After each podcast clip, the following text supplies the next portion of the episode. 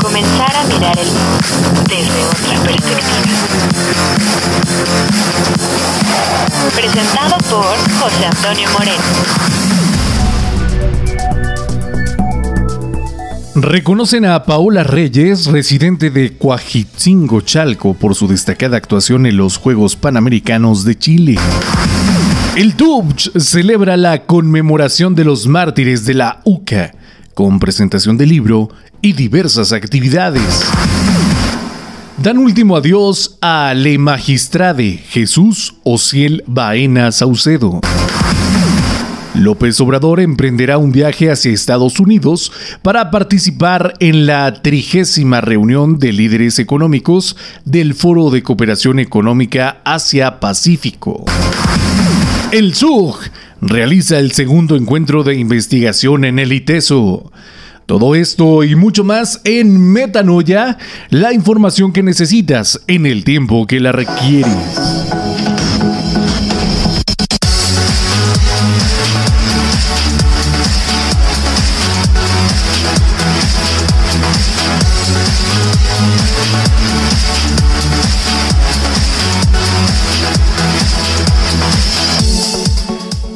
¿Qué tal amigos? ¿Cómo están? Sean ustedes bienvenidos a este su espacio. Mi nombre es José Antonio Moreno, mejor conocido como el tío Tubch, y encantado de permanecer en esta frecuencia Tubch Radio, una señal de inspiración.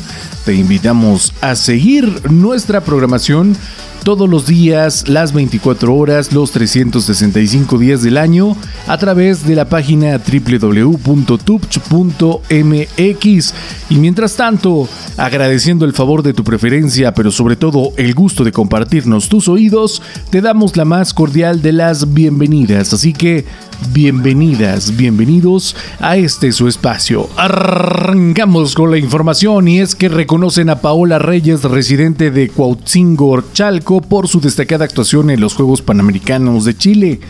El 8 de noviembre del 2023, el alcalde de Chalco, Miguel Gutiérrez Morales, extendió un destacado reconocimiento a Paola Reyes, residente de Cuautzingo, Chalco, en el Estado de México, por su destacada actuación en los Juegos Panamericanos de Chile en la disciplina de frontbolt. La joven atleta superó las eliminatorias, asegurándose así un lugar en este deporte de reciente aceptación y logrando una merecida medalla de oro en su categoría este pasado 5 de noviembre. El alcalde de Chalco elogió a la campeona local Paola La Bazuca Reyes como una orgullosa representante de la región y del pueblo de San Gregorio Coutzinco, subrayó la dedicación, disciplina y esfuerzo de Paola, destacándola como un ejemplo inspirador para la juventud expresó el orgullo compartido por todo el pueblo de México y Chalco ante sus logros. Por su parte, Paola manifestó su orgullo de ser chalquense y de elevar el nombre de México en su categoría dentro de esta novedosa especialidad del deporte de pelota conocida como frontball. En cuanto al frontbolt, esta modalidad deportiva fue incorporada recientemente como especialidad dentro del ámbito de los deportes de pelota, surgido en el 2008. El frontbolt comprende varios juegos de pelota a mano practicando globalmente es esencialmente una variante moderna de la pelota vasca y se considera un medio de inclusión social gracias a sus bajos requerimientos de equipamiento. Desde el 2015, la Federación Internacional de pelota vasca. Incluyó el frontbolt entre sus disciplinas debido a su crecimiento gradual en todo el mundo, aunque su reconocimiento como deporte es reciente. Este juego ha sido practicado en diferentes países durante muchos años, ganando popularidad entre los jóvenes gracias a su enfoque moderno y accesible en entornos callejeros. Así que enhorabuena y muchísimas felicidades. Nos sumamos a esta extensiva felicitación para Paola Reyes. Por otro lado, el DUBCH extiende su agradecimiento a toda nuestra estimada comunidad universitaria y es que queremos expresar nuestro agradecimiento por haber participado en la jornada interuniversitaria conmemorativa en honor al 34 aniversario de los mártires de la UCA, misma que tuvo lugar el pasado jueves 16 de noviembre del 2023 a las 9 de la mañana en la explanada. En este significativo evento recibimos con alegría a un grupo de la Universidad de Ibero Puebla, propiciando un espacio de interacción entre estudiantes y una reflexión sobre su realidad. La conmemoración de los mártires de la UCA nos permitió unirnos como comunidad universitaria para reflexionar sobre los valores que inspiraron a aquellos que dieron su vida en busca de la verdad y la justicia. Agradecemos sinceramente su participación y esperamos esta jornada haya sido enriquecedora para todos nosotros, seguidos comprometidos con prometer un ambiente académico que fomente la reflexión crítica y el intercambio de ideas. Te recordamos que tenemos toda la ponencia referente a esta cátedra en las redes sociales del DUBCH y también te dejamos aquí algunas entrevistas que realizamos con algunos de los asistentes. El día de hoy nos encontramos con Marinette. ¿Qué te pareció el evento? Cuéntame tus impresiones y con qué te vas en este resultado. Y creo que es un evento que todas las personas deberían de vivir y para vivirlo tienes que estar como abierto a entender que a lo mejor hay cosas que tú percibes que, que puede que no sean como las correctas, bueno, no correctas porque pues quién soy yo para decir que algo es correcto o incorrecto, pero estar abierto a recibir nuevas como formas de ver las cosas, de entender que lo que nosotros percibimos puede que no sea percibido por alguien más, que, al final tu realidad y la realidad de otras personas es lo que conforma la realidad y no solo la tuya, no sé si me doy a entender. Y con algo con lo que yo me quedo es que el cambio empieza desde lo más chiquito hasta lo más grande, no podemos empezar a cambiar algo haciéndolo desde lo más grande a lo más chiquito, tenemos que empezar desde nosotros mismos para poderlo compartir con los demás. Selene Sánchez Montalvo, responsable del Centro Comunitario Casa Ibero Segundo Montes de Ibero Puebla. Bueno, pues es mi primera vez eh, participando e, en la cátedra. Eh, bueno, en realidad desconocía un poco la actividad, me, encantó conocer el Cerro de Jico, me gustó mucho convivir con personas que eh, viven realmente una realidad muy semejante a la que nosotras vivimos en otro espacio comunitario y pues bueno, agradecida por la invitación. Héctor Conde, eh, pues la verdad me quedo con un muy buen sabor de boca, me quedo con una sensación de amistad, de que hicimos un encuentro ¿no? entre estas dos universidades, inclusive también con la visita de, de Ibero Monterrey, que muchos no conocen, pero también hay una Ibero Monterrey y pues la verdad eh, pues todos quedamos muy, muy contentos, muy satisfechos y muy, eh, digamos, con muchos aprendizajes. Mientras tanto, en información nacional dan último adiós a Le Magistrade, Jesús Ociel Baena Saucedo. Desde Saltillo, Coahuila, la familia de Ociel Baena ha reafirmado su rechazo a la versión presentada por la Fiscalía General de Aguascalientes, la cual sostiene que la pareja de Le Magistrade le quitó la vida en un acto pasional. Dulce Baena, hermana de la víctima, declaró, no compartimos la creencia de que la muerte de mi hermano haya sido un acto pasional. Instamos al Estado de Aguascalientes, especialmente a la gobernadora Teresa Jiménez, a que nos respalden en la búsqueda de esclarecer este caso. La familia llevó a cabo una ceremonia de cuerpo presente en Saltillo, la ciudad natal de Ociel, quien nació el 9 de diciembre de 1984, seguida por su sepultura en el Panteón Santo Cristo.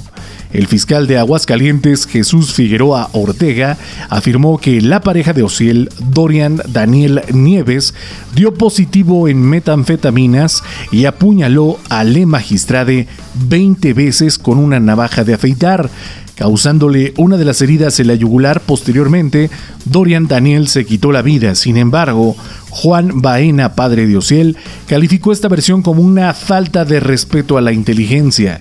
La trágica muerte de Le Magistrade generó respuestas a nivel nacional e internacional con organizaciones como Human Rights Watch y Amnistía Internacional. Expresando su preocupación, Ociel fue pionero en el reconocimiento legal de la identidad no binaria. Este crimen ha desencadenado una respuesta sin precedentes de la comunidad LGBTIQ, con vigilias y protestas en más de 30 ciudades bajo el lema Crimen Pasional, Mentira Nacional, señalando a la Fiscalía de Aguascalientes por lo que consideran un intento de encubrimiento. El gobierno federal, por su parte, ha instado a la Fiscalía de Aguascalientes a abordar el caso con una perspectiva LGBTIQ, resaltando la importancia de considerar la identidad de género de Baena en la investigación. Mientras tanto, la Comisión Nacional de los Derechos Humanos ha criticado fuertemente a las autoridades locales por su tratamiento poco adecuado en la gestión del caso, recordando que Ociel Baena había denunciado amenazas previas relacionadas con su identidad de género, lo que agregó un preocupante componente de antecedentes que merece atención especial en la investigación. Ociel Baena fue la primera persona en recibir documentos oficiales como su acto de nacimiento, credencial de lector y pasaporte, reconociendo así su identidad no binaria. El presidente Andrés Manuel López Obrador emprendió este miércoles un viaje hacia Estados Unidos para participar en la 30 reunión de líderes económicos del Foro de Cooperación Económica Asia-Pacífico. Durante su estancia se llevaron a cabo encuentros fundamentales con los líderes Joe Biden y Xi Jinping, con quienes se abordaron temas cruciales como el flujo migratorio y la lucha contra el fentanilo. A invitación del presidente Biden, el mandatario mexicano confirmó su participación en el foro que congregó a 21 economías representando el 60% del Producto Interno Bruto y la mitad del comercio mundial, aunque en algunos momentos se replantearon en octubre pasado confirmando su presencia en el evento que se llevó a cabo en la ciudad de San Francisco. En el documento enviado al Senado de la República para informar sobre su ausencia entre el 15 y el 17 de noviembre, se estableció que el propósito de México es ampliar y diversificar los vínculos económicos con Asia-Pacífico. Sin embargo, el presidente mexicano aprovechó la oportunidad para dialogar con Estados Unidos sobre el fenómeno migratorio. Este encuentro entre ambos mandatarios ocurrió en medio de una crisis migratoria reflejada en cifras récord de extranjeros en condición irregular solicitudes de asilo y detenciones en la frontera compartida con Estados Unidos en 2022, el Instituto Nacional de Migración identificó a 441.409 personas en condición irregular en México, un 42% más que en el año previo. Las solicitudes de asilo también han alcanzado cifras récord, sumando 127.796 peticiones hasta octubre pasado, la cifra más alta desde el 2013. En la frontera compartida, las autoridades migratorias tuvieron 2.475.669 encuentros con migrantes en el año fiscal 2023, lo que equivale a 6.783 detenciones diarias. Además de presentar estos datos, el presidente llegó a su encuentro con Biden con una propuesta ya que el 22 de octubre, junto a otros líderes de América Latina, se acordó pedir la ampliación de las vías regulares y seguras de migración, incluyendo la cooperación de México con sus programas sociales Sembrando Vida y Jóvenes Construyendo el Futuro. El presidente López Obrador abordó con el presidente Biden la necesidad de aprobar un plan de ayuda a los pueblos de América Latina y del Caribe, buscando abordar las causas fundamentales de la migración. Este tema sin duda alguna fue una constante solicitud desde que Biden asumió la presidencia, pero aún no se ha concretado nada. Asimismo, en el encuentro con el presidente chino Xi Jinping, se abordó el problema del fentanilo, marcando la primera reunión de trabajo entre ambos líderes. Este diálogo se produjo en medio de las controversias sobre el origen de los precursores del fentanilo y tras el decomiso de 1.1 toneladas de metanfetaminas procedentes de México en Hong Kong. Estos encuentros programados para jueves y viernes fueron de los últimos que López Obrador realizó al extranjero, por lo que se espera que aproveche la oportunidad para concretar acciones en temas compartidos como migración, fentanilo y control de armas. El pasado 8 de noviembre, 180 investigadoras e investigadores se congregaron en el Instituto Tecnológico y de Estudios Superiores de Occidente, el ITESO, en el segundo encuentro de investigación del sistema universitario jesuita, donde tuvo como objetivo formalizar redes y grupos de trabajo de investigación inter o transdisciplinar en torno a líneas temáticas transversales buscando una investigación más plural y cercana a la realidad. La meta fue consolidar las agendas de investigación con incidencia social del SUG. Durante la inauguración, el rector del ITESO, el doctor Alexander Paul Satrica Pacheco recordó a las y los investigadores que la generación de conocimiento es uno de los pilares del proyecto educativo de la Compañía de Jesús, donde destacó la importancia de alejarse de la investigación individual para acercarse a otras perspectivas referentes epistémicos diversos. El doctor Satica expresó su deseo de que el conocimiento generado esté al servicio de quienes más lo necesitan, subrayando la importancia de colocar y entender las distintas perspectivas para poner el conocimiento al servicio de quienes más padecen los problemas contemporáneos. Por su parte, la doctora Catalina Morfin, general académica de la Universidad Jesuita de Guadalajara, afirmó que este encuentro produjo la conformación de redes y grupos de trabajo para consolidar las agendas de investigación, destacando la importancia de adoptar una visión no compartimentada del quehacer académico y profundizar en análisis y rigor en los diagnósticos. Bernardo Massini Aguilera, director de investigación y posgrado del ITESO, compartió los antecedentes que llevaron a elegir el tema central del encuentro, la inter y la transdisciplinaria en la investigación. Además, presentó la agenda de actividades para la jornada. Las y los investigadores del SUG participaron en grupos de trabajo para abrazar proyectos basados en líneas temáticas transversales como democracia e instituciones, sustentabilidad, salud y bienestar, exclusión, pobreza y desigualdad, así como violencias con la eventual intersección de postularlos. Este segundo encuentro de investigación siguió al primer encuentro celebrado el año pasado en la Universidad Iberoamericana Ciudad de México, cuyo objetivo fue construir espacios de convivencia y generar estrategias colaborativas para impulsar la investigación. Este próximo año, la Universidad Iberoamericana del Tijuana será la sede del tercer encuentro de investigación de El Sur. Ahora, a título personal, reflexionar sobre la descomposición social implica adentrarse en un terreno complejo y doloroso, donde la atención se desvía de cuestiones fundamentales para centrarse en debates superficiales.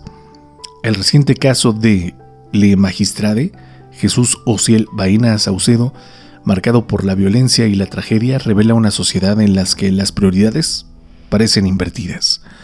Es lamentable observar cómo en algunos casos se le otorga más importancia a discusiones sobre el lenguaje inclusivo y los pronombres personales. Desde la perspectiva de las ideas, puede surgir la preocupación de que estés perdiendo la vista de lo esencial, la pérdida de una vida humana, en este caso, la de Jesús Ociel Baena Saucedo, donde la humanidad debería unirse para repudiar cualquier forma de violencia y exigir la justicia necesaria la atención a detalles de forma violencia y exigir justicia solamente están haciendo merma en los aspectos lingüísticos, mientras se descuida la tragedia central. Esto puede indicar una desconexión significativa en nuestras prioridades sociales. Desde mi perspectiva, es necesario subrayar que estas reflexiones no buscan menospreciar la importancia del respeto a la diversidad de género ni infravalorar la lucha por la inclusión y el reconocimiento de identidades.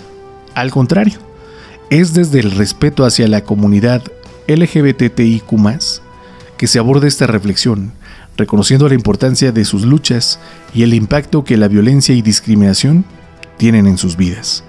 Empatizando desde mi naturaleza como modelo de lenguaje, es imprescindible destacar la necesidad de solidaridad y apoyo hacia la comunidad LGBTIQ. La muerte de Jesús Ociel Baena no debe quedar impune y es imperativo que se haga justicia. Más allá de las discrepancias ideológicas, la humanidad debe unirse en la búsqueda de un mundo donde la violencia y la discriminación no tengan cabida y donde la vida y la dignidad de cada individuo sean respetadas y protegidas. Desde Tubch Radio nos solidarizamos con sus oraciones y hacemos de su conocimiento que nuestros micrófonos están abiertos para todo aquel que necesite eco en su voz y nunca se discriminará a nadie por razones de edad, sexo, identidad de género, orientación sexual, discapacidad, raza, etnia, idioma, estado de salud, localización geográfica, estatus económico, o migratorio, o por cualquier otra índole. Aquí todas las vidas importan, luchemos hasta que la dignidad se vuelva costumbre. Recordando aquella frase de Estela Hernández, una mujer indígena que en un acto de disculpa pública por haberse acusado falsamente y encarcelado durante más de tres años por un secuestro a seis policías de la AFI en 2006, delito que no cometió, fue adoptando esta frase por muchos movimientos de derechos humanos de México y que hoy no podemos dejar de lado. Desde el Tecnológico Universitario del Valle de Chalco, seguimos creyendo. Aquí, todas las vidas importan.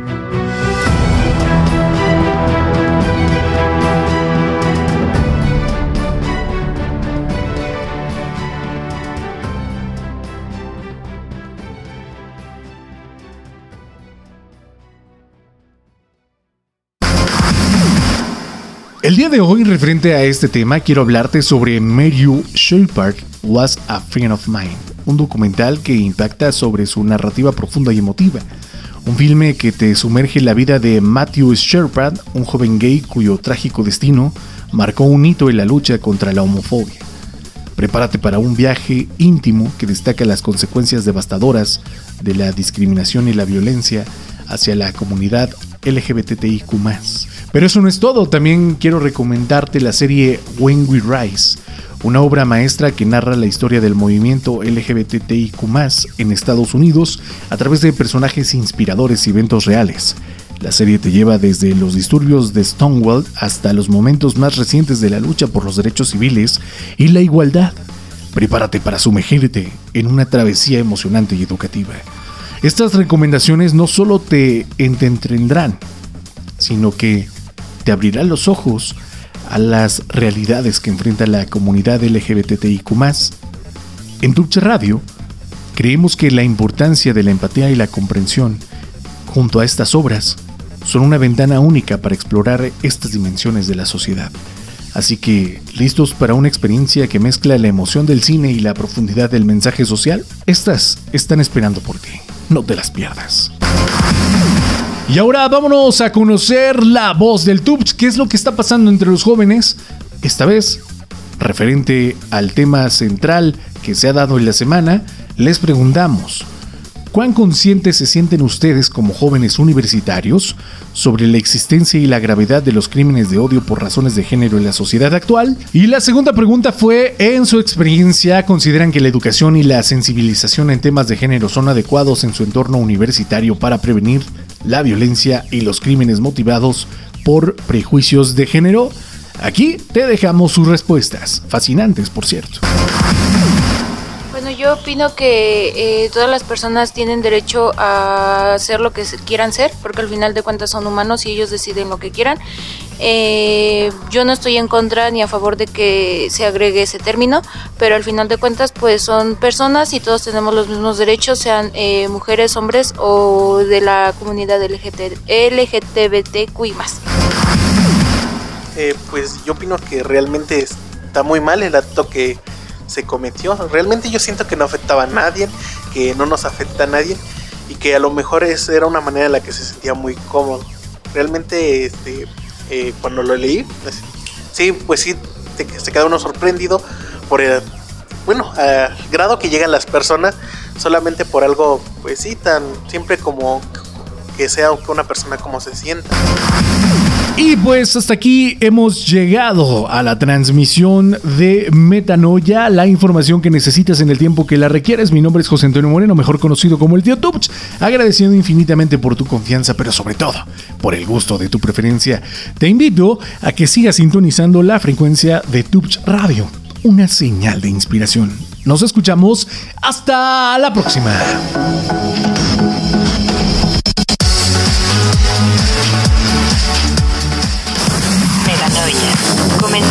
Mirar el mundo desde otra perspectiva. Presentado por José Antonio Moreno.